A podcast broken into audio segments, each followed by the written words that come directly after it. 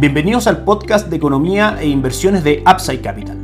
Revisaremos el rendimiento del mercado en Chile y el mundo y las principales noticias económicas y financieras que marcan la jornada. Muy buenos días, ¿cómo están ustedes? Miércoles 26 de julio de 2023, soy Ramiro Galeano, fundador de Upside Capital. Les doy la bienvenida a otra edición más de mercados en Upside Capital. En cuanto a renta fija local, ayer se dio a conocer una nueva encuesta de operadores financieros por parte del Banco Central, pre-reunión de política monetaria, que como sabemos es este viernes, donde en general se aprecia una disminución nuevamente de las expectativas de inflación y de tasa de política monetaria para nuestra economía. A 12 meses en adelante, proyecta que la inflación estará en el 3.2%, recordemos que actualmente estamos en el 7.6%, y que los siguientes 12 meses la inflación estará en el 3% anclada a la meta del Banco Central, que es un objetivo del 3% con un rango entre el 2 y el 4%. Respecto a tasa de política monetaria, mantiene que para la reunión de este viernes la rebaja debe ser de 75 puntos base, sin embargo, para 12 meses en adelante ve que la tasa debería estar en el 5.25% y 24 meses en adelante en el 4.5%. Debiésemos terminar este año en diciembre de 2023 con tasa del 7.75%. Respecto a la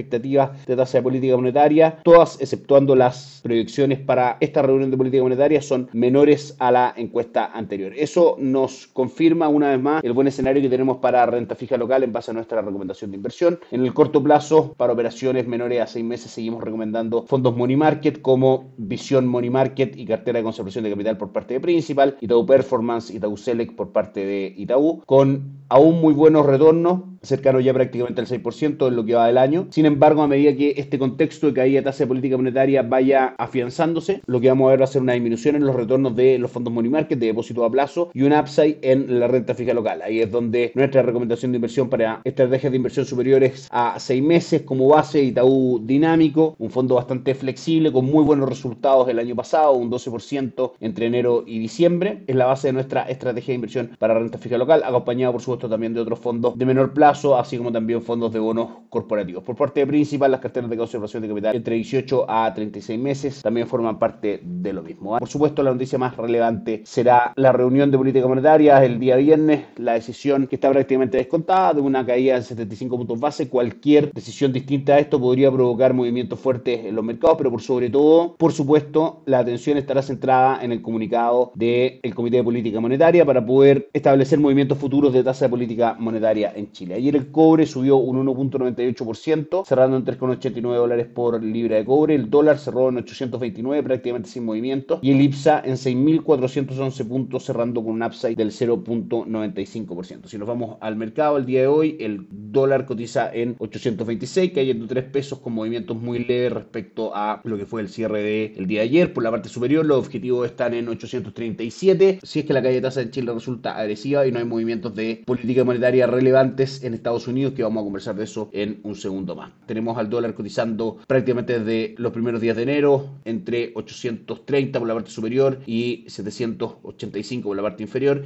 Es el canal donde naturalmente debiese estar moviéndose el dólar de aquí a fin de año de no mediar ningún movimiento extraordinario. El cobre cotiza en 3,90 dólares por libra de cobre a esta hora en nuestras pantallas. En términos porcentuales, cae levemente hoy día un 0.31%. El dólar index no muestra grandes variaciones, cayendo hoy día un 0.15%. Las acciones locales caen hoy día un 0.18%, pierde los 6.400 puntos en este minuto el IPSA, cotiza en 6.399. Las acciones más transadas son en el Chile, que cae un 5.7%, Banco Santander, que sube un 0.58%, y Banco de Chile, que sube un 0.88%. En términos de márgenes de tiempo un poco más amplios, las últimas 52 semanas, 22.79% es el retorno del IPSA. Nuestra recomendación de inversión, y todo es que Chile Equity con un retorno del 28% durante los últimos 12 meses, superando por supuesto el retorno del índice. Los tres principales índices de Wall Street ayer tuvieron una buena jornada, 0.08% subió el Dow Jones, S&P 500 subió un 0.28% y Nasdaq subió un 0.61%. En términos anuales, un 18.96% es el retorno de S&P 500 y un 35.14% el retorno de Nasdaq, que forman parte por supuesto de nuestra recomendación de inversión desde principio de año, basados en que sabíamos que la inflación estaba manifestando ya una tendencia bajista y que esa esa tendencia bajista finalmente iría de la mano con que el mercado comenzara a descontar un posible fin del ciclo de alza de tasa de política monetaria y el comienzo, por supuesto, del ciclo de baja de tasa de política monetaria, condiciones más expansivas que llevan a los mercados tanto de renta fija como de renta variable a presentar retornos bastante atractivos. Una muestra de esa es lo que acabamos de hablar del IPSA en Chile. Lo que ha hecho principalmente ha sido descontar mejores condiciones macroeconómicas y eso ha hecho que prácticamente se acerque al 23-24% de retorno durante los últimos 12 meses. S&P 500 de hecho se encuentra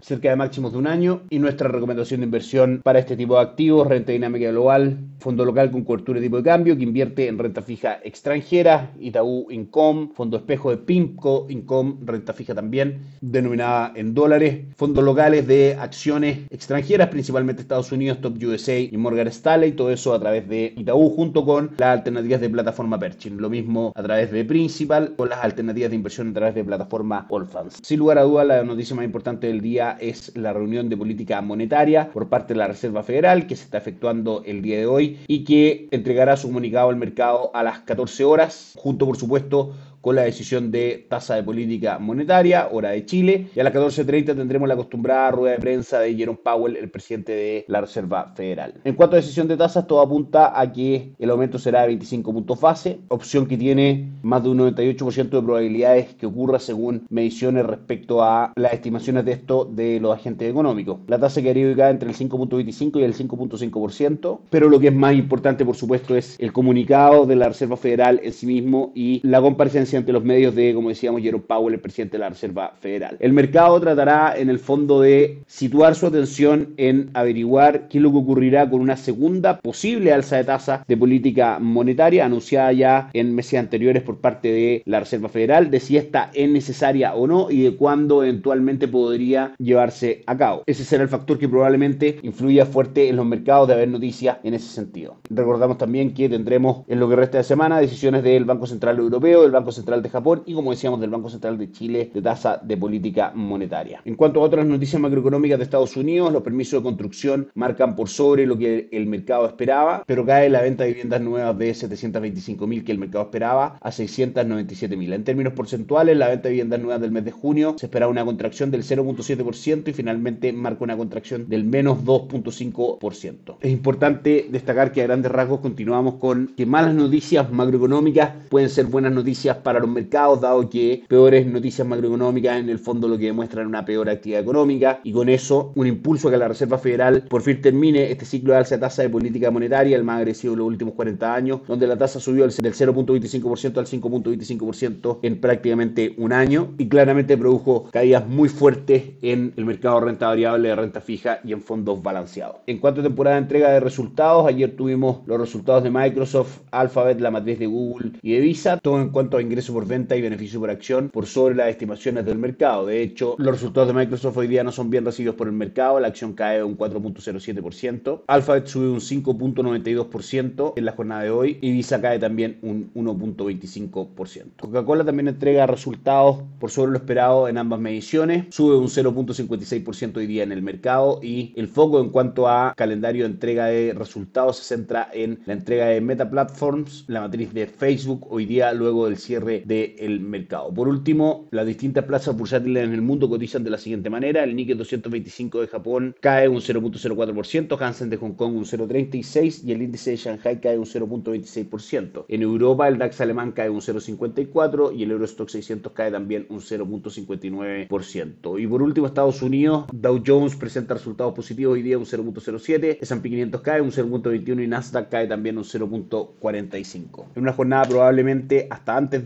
la decisión de la Reserva Federal de poca volatilidad, esperando estas noticias que serán sumamente relevantes para el futuro comportamiento de los mercados. Que estén muy bien, tengan un excelente día, nos encontramos mañana. Chao, chao. Gracias por escuchar el podcast de Economía e Inversiones de Upside Capital.